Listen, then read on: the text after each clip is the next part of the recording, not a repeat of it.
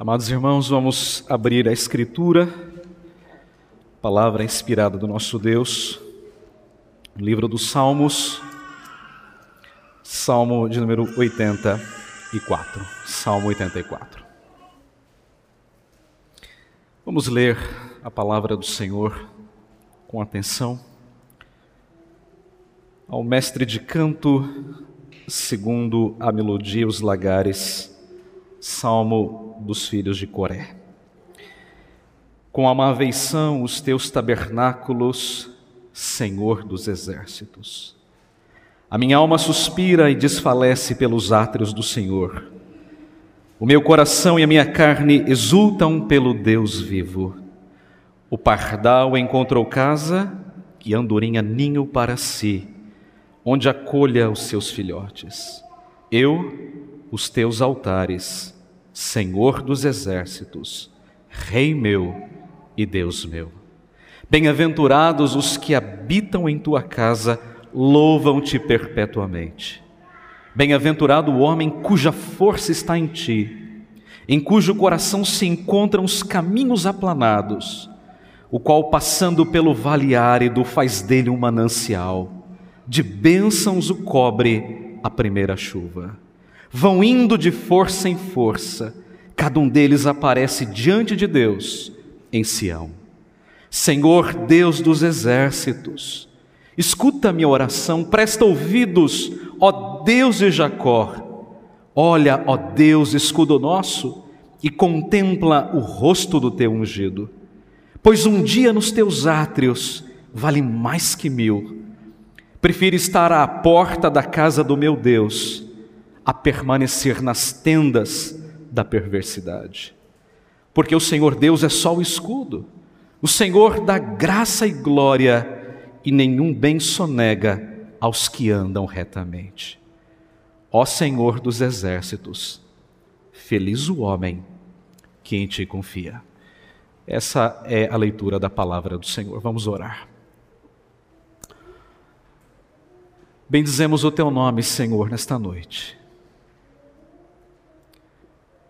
Pelo privilégio que temos de adorar-te, de nos encontrarmos como teu povo, para te rendermos toda a glória, todo louvor e toda a honra.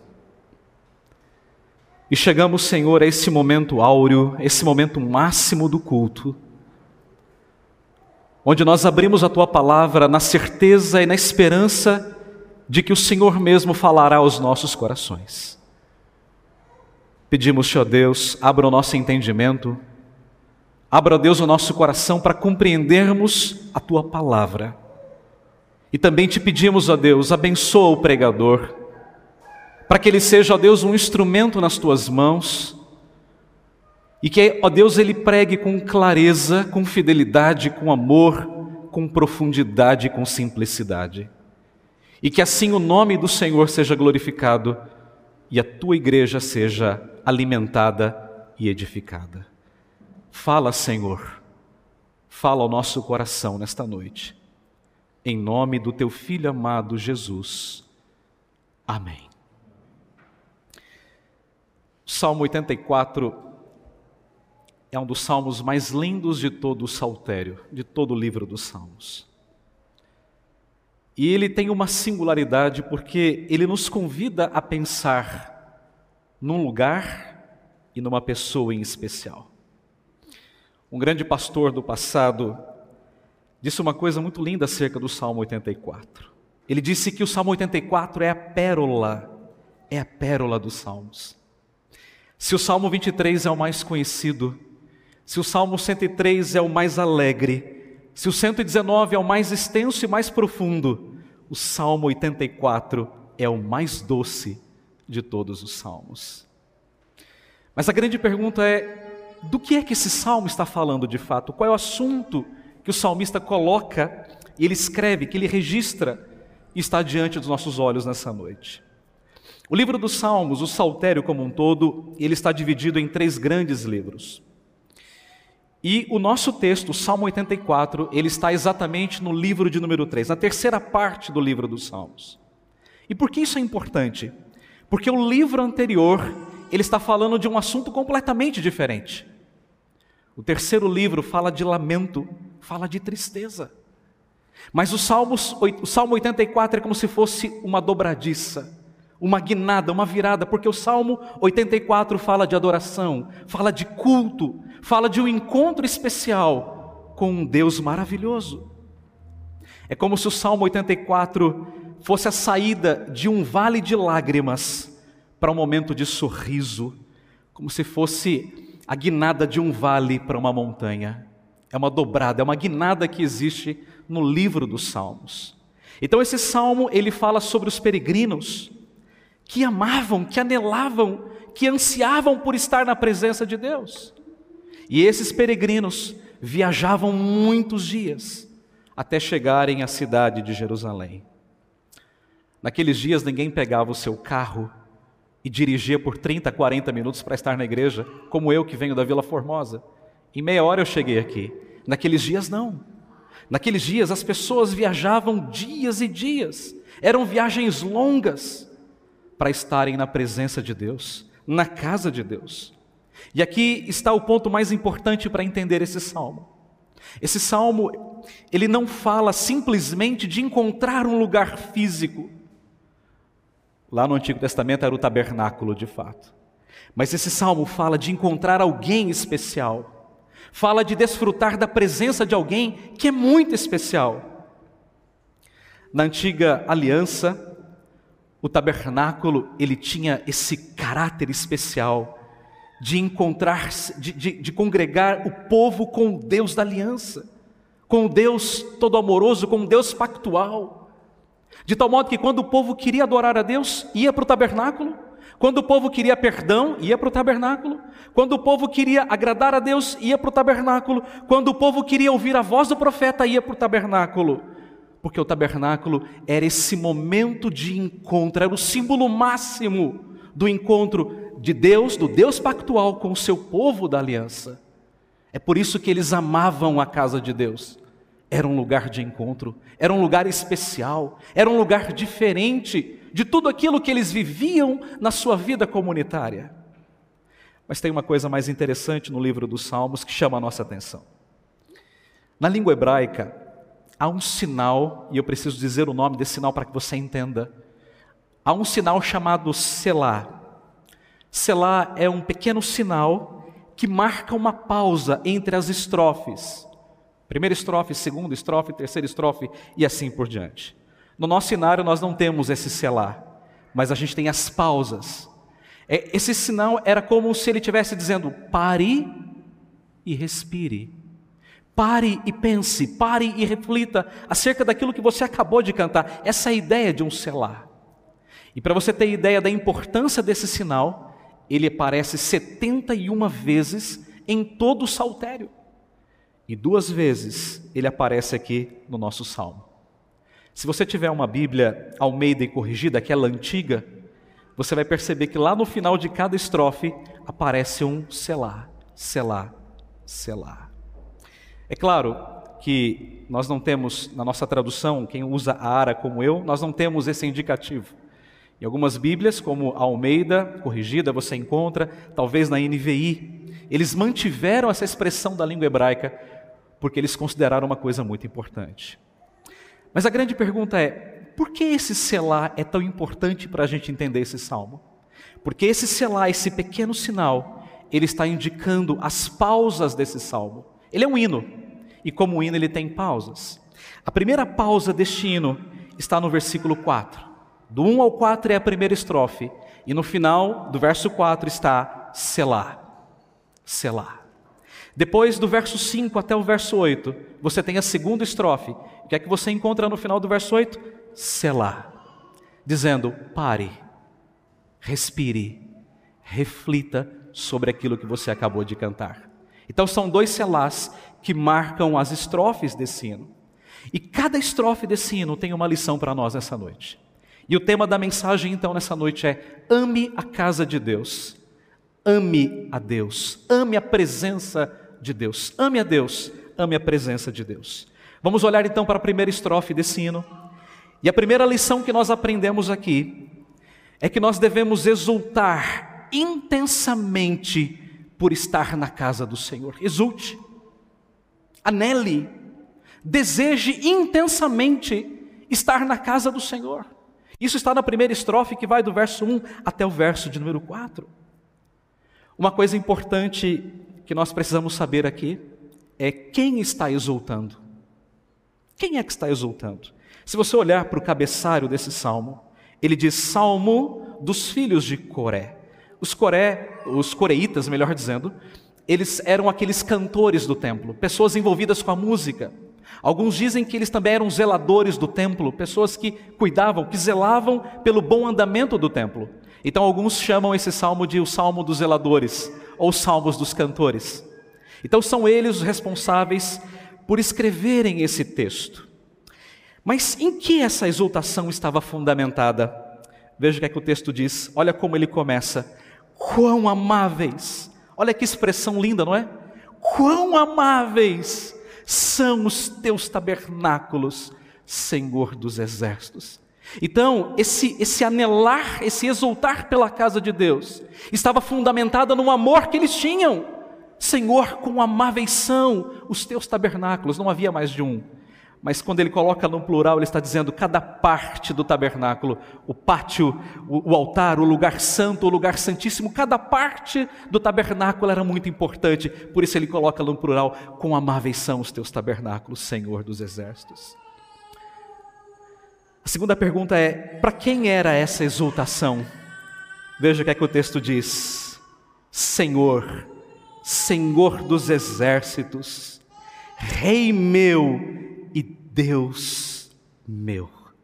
O Deus que é Senhor, o Deus que luta e que reina, é o mesmo Deus que se encontra com o seu povo na casa da adoração.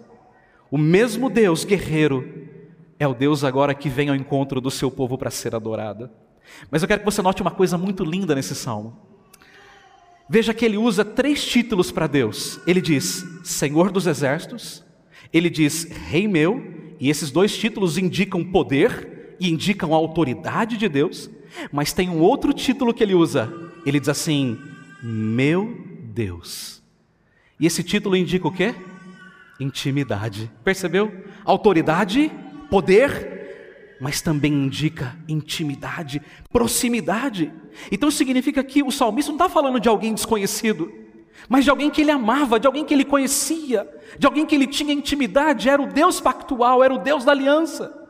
Não era qualquer Deus, mas o Deus que ele amava de fato. A casa a casa de Deus era um lugar de encontro. Era um lugar especial, mas eu quero que você entenda que o salmista, ele não está preocupado em última análise com a casa física, mas ele estava preocupado com o centro da casa com a pessoa mais importante da casa, que era Deus. Esse eu quero que você entenda. Ele amava a casa, sem dúvida, mas a preocupação última dele não era com o lugar físico, era com o Deus que ele iria encontrar naquele lugar, o Deus Yahvé, o Deus pactual, o Senhor dos exércitos. Mas eu quero que você entenda mais uma coisa. Essa exultação, ela envolve alguma coisa. Veja o versículo 2, olha que coisa tremenda. A minha alma, veja a primeira expressão, a minha alma, suspira e desfalece pelos átrios do Senhor. Segunda expressão, o meu coração. E a terceira expressão, a minha carne, exultam pelo Deus vivo. O que é que essas três palavras indicam? Indicam a plenitude do ser. É como se, se o salmista estivesse dizendo assim: Senhor, toda minha vida ela anela pela tua presença. Eu, Senhor, estou suspirando, eu estou desfalecendo, eu desejo intensamente, ardentemente me encontrar com o Senhor. É, é, um anelo intenso, ardente, que havia no coração do salmista. Senhor, eu, eu estou como que pegando fogo por esse encontro maravilhoso com o Senhor. A minha alma, o meu corpo, o meu coração, tudo que é em mim, almeja, me, almeja em me encontrar com o Senhor estar na tua presença, desfrutar da tua presença. Mas o salmista vai ilustrar essa verdade. E ele faz uma comparação muito linda. Olhe para o versículo 3: O pardal encontrou casa, e a andorinha, Senhor, ninhos para si, onde acolhe os seus filhotes. Mas do outro lado, eu encontrei, Senhor, os teus altares, Senhor dos exércitos. É como se o salmista estivesse dizendo o seguinte: Olha, Senhor, até as pequenas aves e as aves mais insignificantes, elas encontraram um lugar de refúgio, um lugar de quietude, onde elas pudessem viver e pudessem acolher os seus filhotes. E eu, Senhor, o que é que eu encontrei? Eu encontrei os teus altares. Ele poderia falar de outros lugares, havia muitos lugares no tabernáculo, mas ele falou dos altares. E por que o altar do Senhor?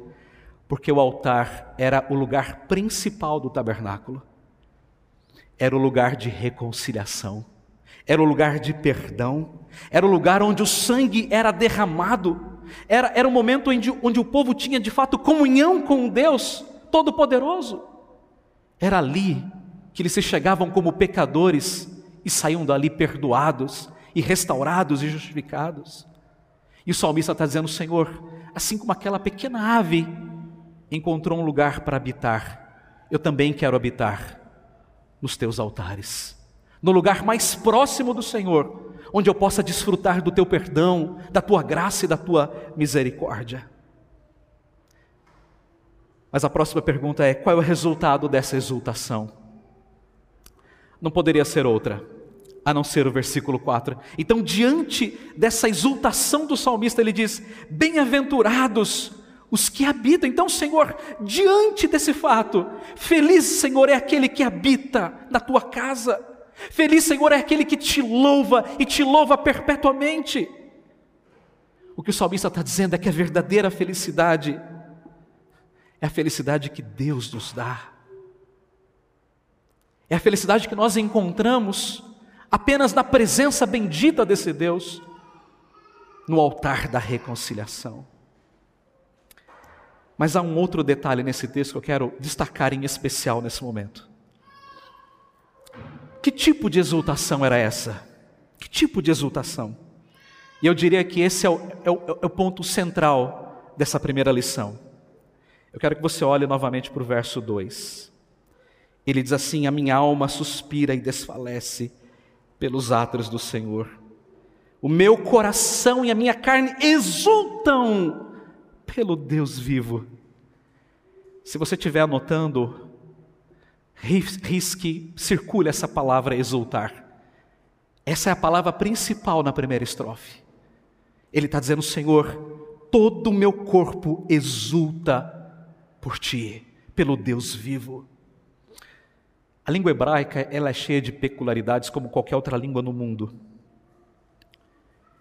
E quis Deus que essa palavra fosse escrita de um modo muito especial, quis Deus que fosse assim. De tal maneira que exultar aqui não é simplesmente uma alegria comum, mas é uma alegria intensa, fervorosa. Veja, ela está justamente na sequência do verso 2: a minha alma, o meu coração, o meu corpo, tudo que há em mim exulta por ti. Vem lá de dentro de mim, Senhor. É, é, é, o grau máximo elevado. Senhor, eu estou exultando dentro de mim pelos teus altares.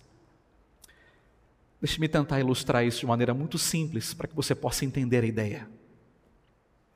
Há uns dias atrás eu levei as minhas filhinhas, a mais velha de, de seis e a mais novinha de três, ao, ao médico. E as duas têm muito trauma, porque elas sofreram muito, ficaram internadas. E elas não podem olhar um, alguém de, de roupa branca que já se assustam. E eu falei: olha, se vocês forem corajosas, o papai promete um, um mimo. Acho que todo pai já fez isso, né? Eu fiz também. E elas ficaram bem, foram para consulta, a médica examinou, tudo ok. Voltamos para casa. Eu fui para uma loja, comprei um presentinho, escolhi, escolhi, cheguei em casa. Botei o presentinho na mão da Ana Maria e da Letícia. Elas abriram. Nossa, pai, que legal, que ótimo. Brincaram e logo à tarde se esqueceram do que haviam ganhado. Essa semana que passou, minha esposa havia prometido uma boneca para cada uma delas. Vai ser aniversário da minha mais velha, na semana que vem. E ela disse: Mãe, eu quero muito ganhar o meu presente. e nós não aguentamos e acabamos dando. E era uma boneca para cada uma delas. Quando a gente tem dois, três filhos, quando dá para um tem que dar para o outro, não tem jeito. Então nós demos uma boneca para Ana Maria, uma boneca para Letícia. Era uma boneca que se você olha para um, ela e para um bebê, você fala: Meu Deus, é igual. É um tal de bebê reborn, é uma coisa esquisita. Mas é um bebê muito, muito parecido com um bebê de verdade. E aí minha esposa chegou com um pacote e fez uma coisa bonita para cada uma delas. E elas abriram e elas olharam aquilo e vibravam, sorriam, abraçavam o pai, abraçavam a mãe, pulavam. Elas estavam muito, muito felizes. Elas dormiram com as bonecas, para vocês terem ideia da felicidade. Quando o salmista fala dessa exultação, ele está dizendo mais ou menos isso. Não é qualquer alegria, é uma alegria intensa, é uma alegria de alguém que anela por alguma coisa e recebe essa coisa. Sabe aquele, aquele atleta que corre, corre e ele vence, e aí depois ele pega o seu troféu e levanta e diz assim: Eu venci. É exatamente isso que Davi, ou que o salmista está dizendo aqui. Senhor, eu estou exultando por ti. É uma exultação tremenda, intensa, profunda. Então, o que isso tudo não significa, significa, irmãos? Isso tudo significa que, de fato, quando a gente vem à casa de Deus, nós não devemos vir por, inter... por interesses pessoais, mas devemos vir de fato para oferecer aquilo que temos de melhor ao nosso grande Deus e o nosso grande Rei. Hoje em dia as pessoas falam assim: ah, eu vou para o culto para recarregar as baterias. Não, a gente não vem para o culto para recarregar as baterias. Isso é um, é, um, é, um, é um pensamento egocêntrico, antropocêntrico. A gente vem para o culto para dar a Deus toda a glória e toda a honra. A gente vem para o culto para adorar o nosso grande Rei e o nosso Salvador Jesus. O Senhor Jesus chamou a sua casa de casa de oração e não casa de prosperidade, ou casa de bênção, ou, ou, ou casa de cura pontual. Culto, irmãos, não é um programa de entretenimento. Culto não é um encontro fraterno. Culto não é apenas um encontro de religiosidade vazia e inócua. Culto é o nosso grande encontro com Deus. É uma audiência com Deus que é soberano. É o momento onde a terra de fato se conecta com o céu. É o momento quando nós adentramos a presença de um Deus que é tremendo. O culto é o oferecimento da nossa vida, da nossa vida como um todo. É o oferecimento da nossa razão, das nossas afeições, das nossas ações. Culto envolve todas essas coisas. E fazemos em espírito em verdade, como disse Jesus em João 4, 23 e 24. De tal modo, irmãos, que nós não podemos adorar a Deus da boca para fora, como se fosse uma coisa mecânica, simplesmente religiosa. Mas temos que adorá-lo de todo o nosso coração, de toda a nossa alma, de todo o nosso entendimento. Nós o adoramos com a força mais profunda do nosso ser. O adoramos de coração e com um coração sincero e contrito. É isso que Deus quer de fato. O culto, ele tem que ser algo anelado por nós ao longo da nossa semana. O domingo tem que ser o dia principal na vida do crente. É o dia da melhor roupa, é o dia da melhor comida, é o dia do melhor do tempo, do melhor do nosso empenho. Como pais, o nosso papel é ensinar para os nossos filhos a importância do culto. Culto não é uma brincadeira, não é uma distração vã. Culto é adoração a Deus. E é por isso que nós queremos que as crianças fazem parte de fato do culto. E elas não devem vir para o culto por imposição dos pais, mas por amor a Cristo Jesus. Os jovens, os adolescentes, jamais podem olhar para o culto como se fosse um fardo, como se fosse uma coisa pesada, uma coisa enfadonha, mas como um privilégio. Porque é isso que o culto é, um privilégio que Deus nos dá. Você tem amado a casa de Deus? Você tem anelado pela casa de Deus ao longo da semana? O seu coração fica disparado quando vai se aproximando a sexta, o sábado. Você se programa para vir ao culto, você separa a roupa, organiza as coisas, para você estar hoje aqui. Cristo tem que ser o grande alvo da sua vinda aqui. Se Cristo não te motivar a estar aqui, nada mais, nada mais vai te motivar, absolutamente nada.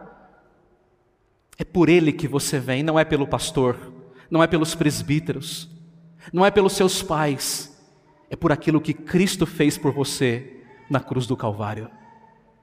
Então, a primeira lição, exulte pela presença de Deus.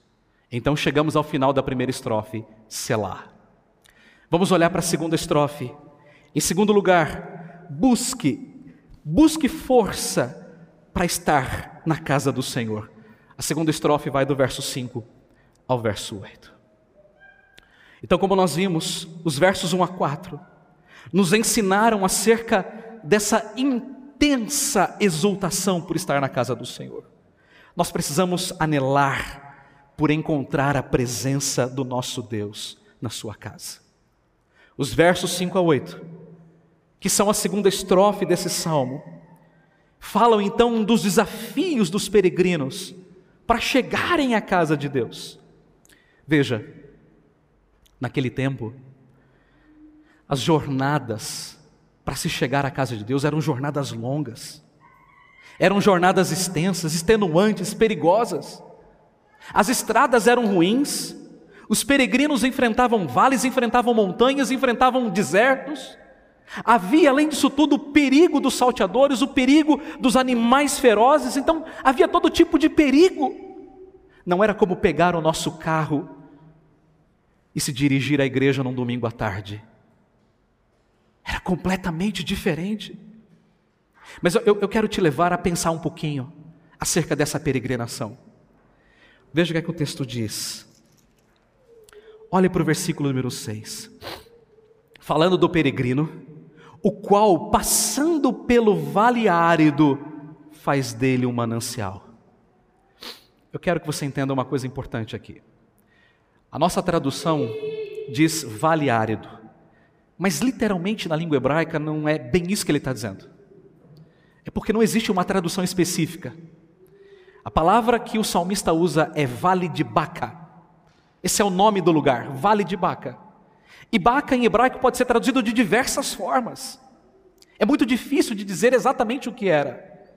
Mas muitos estudiosos têm afirmado que Baca era um tipo de arbusto que crescia num lugar extremamente seco.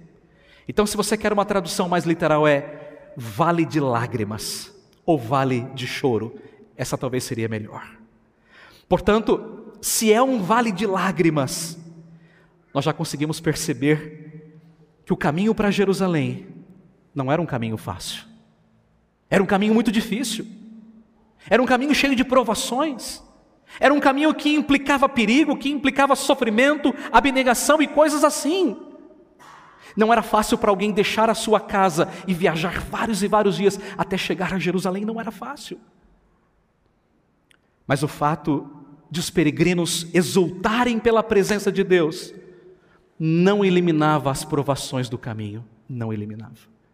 Mas então a pergunta que a gente tem que responder é a seguinte: ora, se o caminho para chegar em Jerusalém era tão difícil assim, então como é que eles poderiam chegar? Como é que eles poderiam cruzar esse vale de Baca? É isso que nós vamos responder. E a resposta está onde? Está no versículo 5. Olha o que ele diz: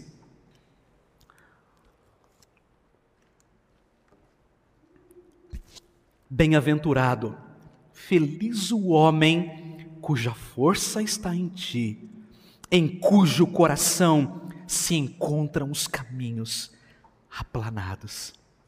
O que, é que ele está dizendo aqui?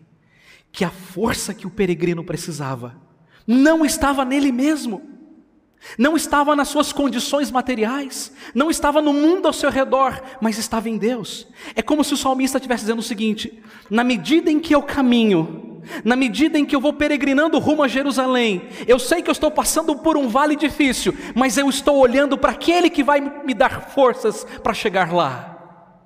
A força não está em mim, a força está em Deus, e feliz aquele que busca forças no Senhor enquanto ele caminhava pelo vale de Baca, ele estava olhando para o Deus da aliança, para o Deus pactual.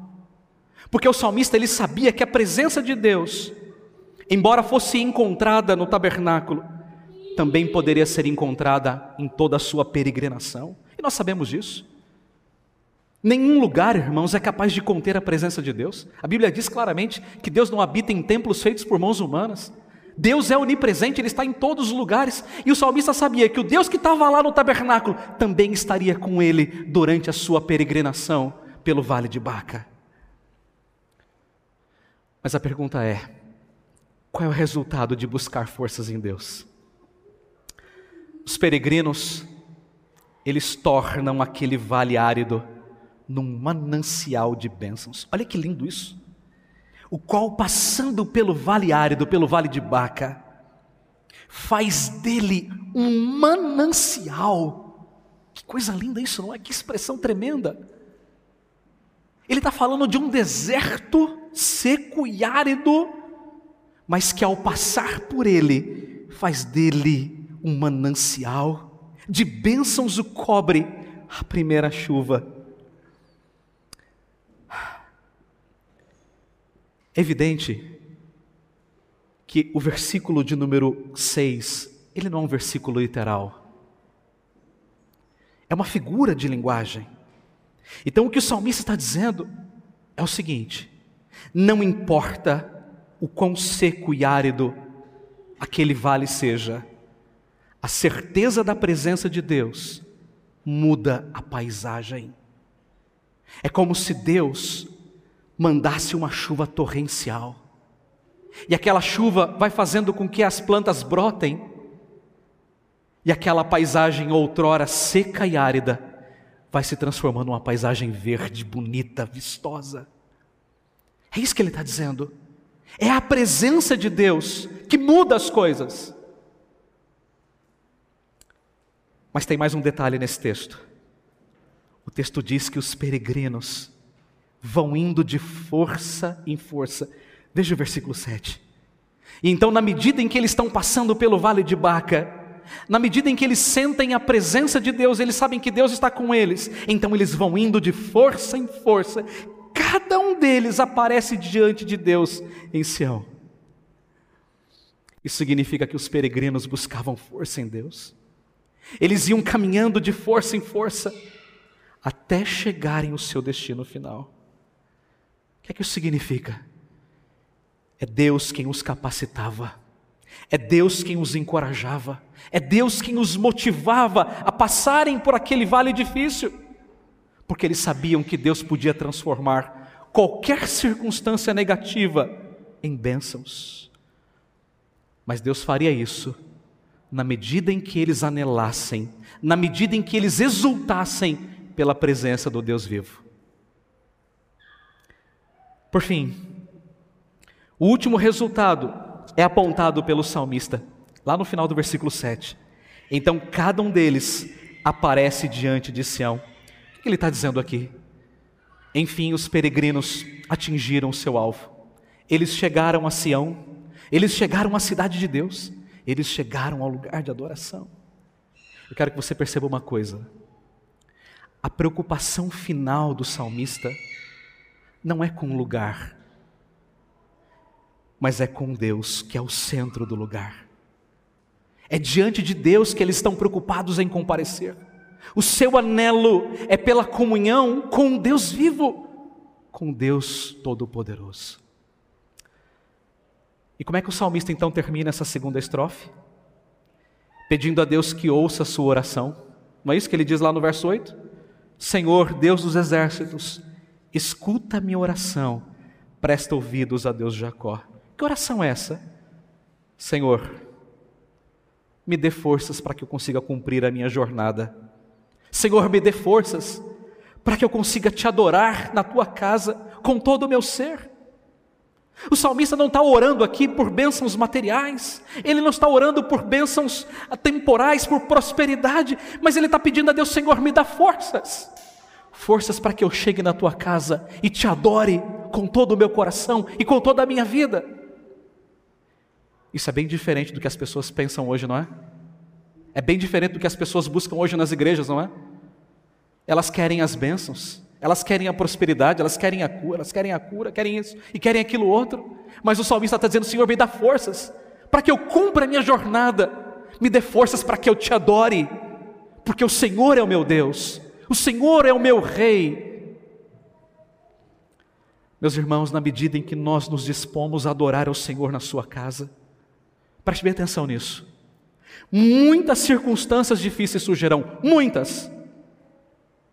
Para aqueles peregrinos, era o vale de lágrimas, era o vale de Baca. Mas para nós que estamos aqui, igreja, Israel de Deus, século 21, para nós é o um mundo. O mundo é esse vale de Baca, que muitas vezes quer nos tirar da presença de Deus. E eu poderia dar para você aqui uma lista de coisas que esse mundo nos oferece no domingo. Eu poderia dizer para você sobre o futebol. Eu poderia apontar as festas, o trabalho desnecessário, que muitas vezes é motivado pela ganância, os amigos, os parentes. Eu quero que você perceba que muitas dessas coisas são coisas boas. Não são coisas necessariamente ruins. Amigos são coisas boas. Parentes são coisas boas. O grande pregador batista John Piper disse que disse uma coisa muito linda. Não permita que as coisas boas tirem de você o melhor. Muitas vezes a rede social, as mídias sociais, Sabe, você está saindo para o culto e alguém toca a campainha. Oi, eu vim aqui te visitar. Isso já aconteceu com você? Já aconteceu comigo. Bem no dia do Senhor, quando você está se preparando para vir para a igreja. E a grande pergunta é: o que fazer então diante desse vale de lágrimas? Como é que nós lidamos com essas coisas? Nós devemos buscar força em Cristo Jesus. Nós devemos preparar o nosso coração para buscar o Senhor. Nós devemos pedir a Ele, Senhor, nos dá graça para vencermos as tentações do mundo e da nossa própria carne. O nosso coração no dia do Senhor, irmãos, precisa estar ardendo pelas coisas do Senhor. Você se lembra daqueles caminheiros de Emaús? Quando Jesus esteve com eles e deu a eles uma aula de hermenêutica, de interpretação bíblica, e quando Jesus os deixou, eles olharam para o outro e disseram: Porventura não nos ardia o coração quando ele pelo caminho nos falava, nos expondo as Escrituras. É assim que o nosso coração deve estar no domingo, ardendo pelas coisas do Senhor. O nosso coração deve estar vibrando pelo culto, pelas coisas do Senhor. Grande pastor de Genebra, você já ouviu falar dele, João Calvino. Ele tinha um brasão. Naqueles dias era muito comum as pessoas terem um brasão, um símbolo. E o brasão de Calvino são duas mãos ah, segurando um coração no centro. E no entorno há uma frase em língua latina que diz assim: Cor meu tibi ofero domini, prompti et sincere. O meu coração a ti ofereço, Senhor, pronto e sincero. É assim que está o seu coração hoje. É assim que você oferece o seu coração ao Senhor, pronto, sincero, quebrantado, contrito: Senhor, está aqui o meu coração. No Antigo Testamento, ninguém podia entrar no tabernáculo sem uma oferta, ninguém. Você não chegava nem na porta sem um cordeiro. Mas hoje nós não estamos na antiga aliança, o que é que nós trazemos então para o Senhor? Nós trazemos um coração a Ele um coração, um coração perdoado, um coração contrito, um coração adorador, um coração humilde na presença dEle. E como é que Deus nos vê? Você fala, mas pastor, meu coração é muito feio. É feio mesmo, o meu também o é. O nosso coração é corrupto, é miserável. Mas como é que Deus vê o nosso coração? Ele vê o nosso coração por meio da obra de Cristo.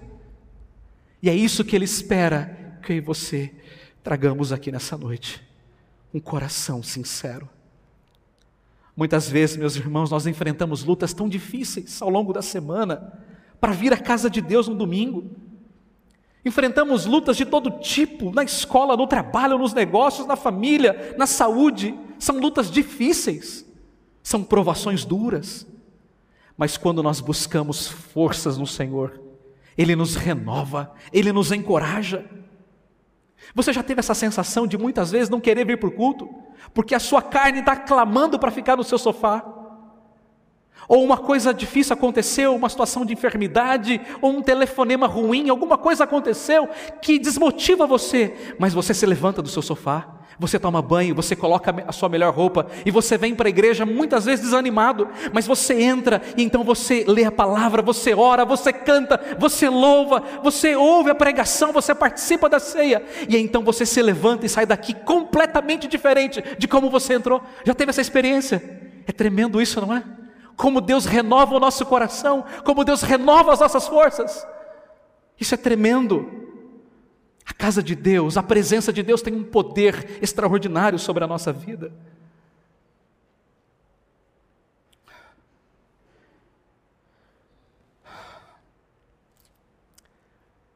Esse é o final da terceira estrofe, da segunda estrofe. Selá. Selá. Busque forças no Senhor para você estar aqui. Selá. Vamos para a terceira e última estrofe.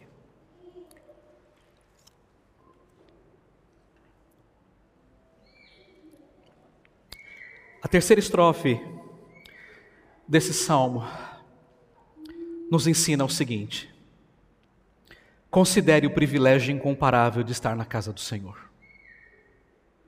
Exulte, se você quer resumir o sermão, exulte. Busque força, mas então agora considere o privilégio. Exultação, força e privilégio.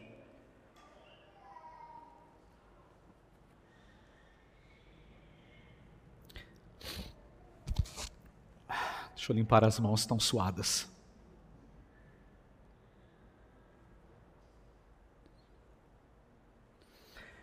Muito bem. Antes de escrever o privilégio incomparável de estar na presença de Deus, o salmista ele pede uma coisa para o Senhor. Olhe para o verso de número 9. Ele diz assim: Olha, ó Deus, escudo nosso, e contempla o rosto do teu ungido. O ungido aqui era a figura do rei de Israel. Provavelmente Davi. Ele estava pensando provavelmente em Davi. Mas você fala, mas o que isso tem a ver com casa de Deus, com anelo, com, com exultação, com força? Tem tudo a ver. O salmista está orando a Deus, pedindo a Deus que abençoe o seu ungido, porque o rei de Israel ele tinha uma função muito importante, a função de defender o lugar de adoração. O, o, rei de Israel era visto como alguém designado por Deus para manter a adoração no tabernáculo. Então, nada mais justo do que o salmista pedir a Deus: Senhor, olha para o teu ungido, abençoa o teu ungido para que ele mantenha o lugar de adoração. É isso que ele está fazendo. Mas então, depois de orar pelo rei, o salmista afirma que estar na casa de Deus é algo incomparável. E aqui eu quero que você perceba um jogo lindo que ele faz. Ele faz um jogo de palavras e ele faz um jogo de lugares. Ele fala de um dia e ele fala de mil dias. Ele fala de porta e ele fala de tenda. O que, é que ele está dizendo aqui de fato? Que estar na casa do Senhor era infinitamente melhor, mas incomparavelmente melhor, do que estar mil dias em qualquer outro lugar. O que é que isso significa? Isso significa prioridades da vida. Prioridades da vida. Mas além disso, ele diz que estar na porta da casa de Deus era muito melhor do que estar nas tendas da perversidade, ou literalmente da impiedade. Aqui tem uma coisa interessante. Por que, que ele preferia estar na porta da casa de Deus? Estar na porta da casa de Deus era uma referência ao fato do salmista guardar em pé para adentrar ao pátio, o lugar da adoração, o lugar do sacrifício. Mas só tinha um detalhe: as filas eram extensas, então a pessoa tinha que aguardar por horas e horas e horas até poder entrar e apresentar o seu sacrifício. Mas o que ele está dizendo é: Senhor, eu prefiro ficar em pé na porta da tua casa por horas do que ficar numa tenda de impiedade e de perversidade. Em resumo, o que o salmista está dizendo aqui é o seguinte: Senhor, se eu tiver de escolher entre passar um dia na tua casa e mil outros dias em qualquer outro lugar, por melhor que eles sejam, esses lugares sejam, ou se eu tiver que escolher, Senhor, entre ficar em pé na entrada da tua casa por horas e horas para te adorar, ou ficar nas tendas da perversidade, Senhor, eu não tenho dúvidas. Eu não tenho nenhuma, nenhuma dúvida de que estar na tua casa é incomparavelmente melhor. Um grande pregador inglês chamado Charles Spurgeon disse uma coisa muito linda acerca disso. Ele disse que o mínimo de Deus é muito melhor do que o melhor do diabo.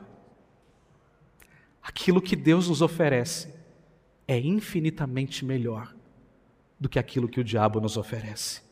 Então, depois de afirmar que ele estava na casa de Deus e que estar na casa de Deus é um privilégio incomparável, o salmista ele destaca três bênçãos oriundas disso.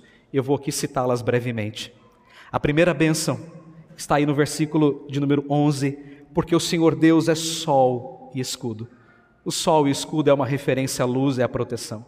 O que os peregrinos mais precisavam era de luz para o caminho e de proteção contra os perigos. Então ele fala: Senhor, o Senhor nos dá luz e o Senhor nos dá proteção. Hoje nós não precisamos de luz para vir à igreja, evidentemente, mas precisamos de sabedoria para organizar a nossa vida para vir à casa de Deus. Mas também precisamos do cuidado de Deus, sobretudo nesse tempo tão difícil que nós vivemos. A segunda bênção é a bênção de receber de Deus a graça e a glória. A graça é o favor de Deus e a glória é a honra de Deus. E o mesmo pregador inglês Spurgeon disse uma coisa linda: a graça é o primeiro presente de Deus e a glória é o seu último presente. A glória nunca vem sem que a graça venha primeiro, mas a graça nunca vem sem que a glória venha por último. Em outras palavras, graça e glória sempre caminham juntas. Deus sempre nos dará graça e finalmente Deus nos dará honra, Deus nos dará glória. E a terceira bênção é saber que Deus, ele não sonega bem algum aos que andam retamente. Naqueles dias, essas bênçãos que Deus não, não os privava, era a bênção da proteção, era a bênção da provisão, certamente. Mas eu quero que você perceba que essas bênçãos não eram para qualquer pessoa, mas para aqueles que andavam retamente nos caminhos do Senhor.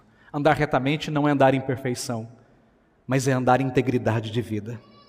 As bênçãos de Deus são dadas àqueles que buscam adorar e que buscam fazer a vontade do Senhor de todo o coração. Muito crente quer ser abençoado, mas você reparou que ele nunca se dispõe a vir a uma reunião de oração? Ele quer bênçãos, mas ele nunca se dispõe para vir a um estudo bíblico, para estudar a Bíblia, para conhecer a palavra. Eu vejo pelo grupo da minha igreja, vocês devem viver isso aqui também. Muitas pessoas pedem tantas orações, mas nunca vêm orar. Nunca vêm dobrar os seus joelhos nas segundas, quartas ou sextas-feiras. Muitas pessoas querem bênçãos, mas nunca vêm ao culto. Não estão dispostas a adorar ao Senhor. Mas o salmista diz que essas bênçãos são reservadas para aqueles que andam na presença do Senhor, que amam a Sua vontade, que fazem a Sua vontade. E como é que o salmista então encerra esse hino? Ele encerra de maneira belíssima. Veja o versículo 12. Ó Senhor dos exércitos, feliz o homem que em ti confia. Não sei se você percebeu, mas essa é a terceira vez que ele repete isso. Na primeira vez, versículo 4, ele diz que aquele que exulta por habitar na casa do Senhor é bem-aventurado, é muito feliz. Na segunda vez, versículo 5, ele diz que aquele que busca força em Deus para estar na casa de Deus é muito feliz. E agora, pela terceira vez, versículo 12, ele diz que aquele que confia em Deus e considera estar na casa de Deus como um privilégio é muito feliz. Feliz, feliz, feliz. Amados irmãos, nada nesse mundo, absolutamente nada, se compara à bênção de nós estarmos na casa do Senhor em comunhão com Ele. O mundo está cheio de tendas de impiedade, tendas que nos tiram da presença de Deus. Mas nós não podemos trocar o culto público por nenhum jogo de futebol, por nenhuma final de campeonato, por nenhuma festa, por nenhum passeio, por nenhum conforto do nosso lar, por melhor que seja. Qualquer coisa que nos prive das bênçãos do culto é uma tenda de impiedade, sim, porque tenda de impiedade faz oposição à casa de Deus. Meus irmãos, é na presença de Deus em adoração que nós desfrutamos das bênçãos espirituais. É na presença de Deus, irmãos, que nós desfrutamos de sabedoria, de graça, de encorajamento, de paz, de perdão, de alegria e assim por diante. É só na presença de Cristo que você consegue desfrutar dessas bênçãos verdadeiras. Aquilo que o mundo oferece é passageiro, é efêmero, é enganador, é inócuo, é vazio, é um engodo. Não há bênção maior, irmãos, do que estarmos no culto público e sermos lembrados de que nós temos perdão em Cristo Jesus para os nossos pecados e que Deus nos olha não mais pela feiura do nosso pecado, mas pela beleza de Cristo Jesus. Que bênção, irmãos, que bênção! Então eu quero que você entenda que estar aqui na casa de Deus é um privilégio, não é um fardo, não é um peso, é um privilégio. Considere isso. Deixe-me concluir o sermão neste momento. O que é que nós aprendemos aqui? Ame a casa de Deus. Ame a presença de Deus. O que é que nós aprendemos de fato? Que nós devemos exultar intensamente. Nós temos que anelar isso dia após dia por estar na casa de Deus. Mas então nós temos que buscar forças no Senhor para estarmos na casa dele. Não vai ser fácil. Dificuldades virão. Mas então nós devemos considerar que estar na casa de Deus não é um fardo, mas é um privilégio. É uma bênção que Deus nos dá. Em síntese, esse salmo nos ensina a amar a casa do Senhor, nos ensina a amar a presença do Senhor, nos ensina a valorizar o culto, a comunhão. E o que, é que isso significa? Que nenhum crente verdadeiro pode estar longe da casa do Senhor, em adoração comunitária. Eu não quero chover aqui no molhado, mas eu quero que você lembre -se, se lembre sempre disso. Lugar de crente é no culto, na igreja. E esse salmo, irmãos, é uma grande exortação e um grande encorajamento aos desigrejados eles acham que podem viver um cristianismo ilha, isolado, solitário, único. Não pode. Lugar de crente é no culto e é na igreja. Nós vivemos numa época, irmãos, onde a adoração pública, e o reverendo Ageu mencionou isso, uma época em que a adoração pública ela, ela é opcional. As pessoas falam, eu posso ir ou não posso não ir. Nós vivemos numa época onde as pessoas acabam vendo o culto como se fosse uma coisa pesada, como se fosse uma coisa desnecessária. Eu posso ir, eu posso não ir. Aí se eu faltar esse domingo, eu vou domingo que vem. Como se fosse uma questão de opção. O texto que o reverendo Ageu nos conduziu em leitura, Hebreus 10, 25, nunca foi tão atual. Nunca. Não deixemos de congregar-nos como é costume de alguns, pelo contrário, façamos a admoestação, tanto mais quanto vê de que o dia se aproxima, ou seja, Cristo está voltando. Então, você tem aquele irmão que não frequenta o culto, chega para ele e diz assim: meu irmão, você está perdendo de ser enriquecido em Cristo Jesus, você está perdendo o privilégio de adorar o Senhor, então venha para o culto. Eu queria dar uma palavra aos jovens e adolescentes. Eu sei que o mundo está cheio de atrativos: Facebook, WhatsApp, Instagram, Twitter, essas coisas todas. Mas não deixe que essas coisas tirem de você o melhor, que é o culto ao Senhor. Nunca pense no culto como se fosse um peso, como se fosse um fardo. Mas eu também quero me dirigir às crianças, aos pequeninos aqui nessa noite. Não venham para o culto só porque os pais de vocês querem que vocês venham para o culto, como se fosse uma mera obrigação. Embora não deixa de ser uma obrigação, claro que é, mas eu quero que vocês venham para o culto, que vocês entendam de fato que o culto é uma bênção. Vocês são cordeiros do pastor Jesus Cristo e Ele ama vocês. Então ouçam a mensagem, anotem a mensagem, discutam com seus pais, conversem com seus pais.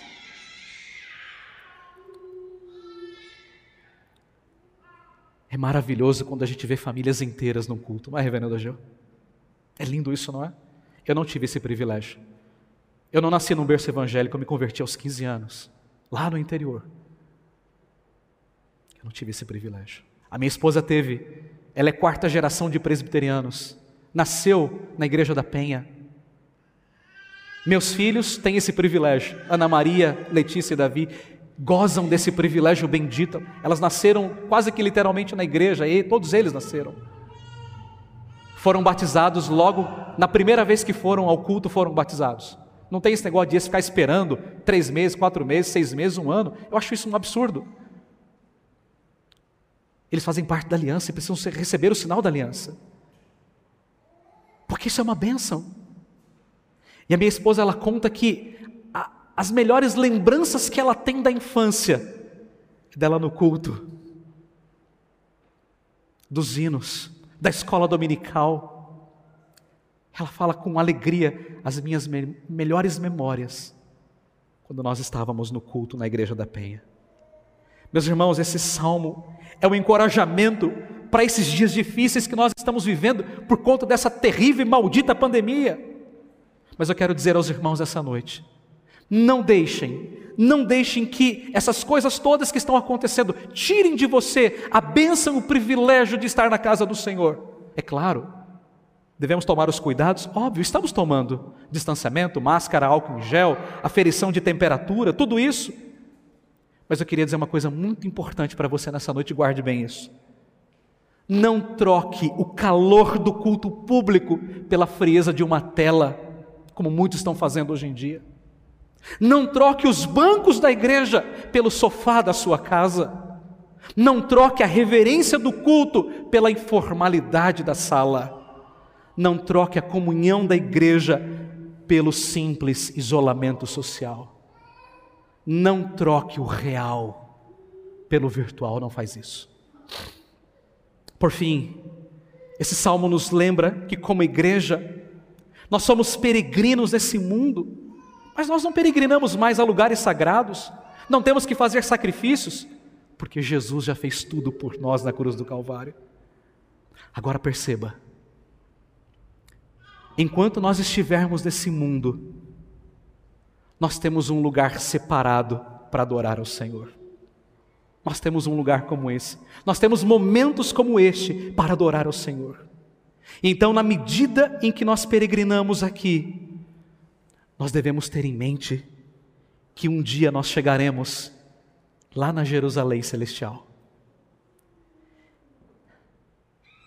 E nós vamos chegar, porque o apóstolo Paulo diz que aquele que começou a boa obra em nós, há de completá-la até o dia de Cristo Jesus.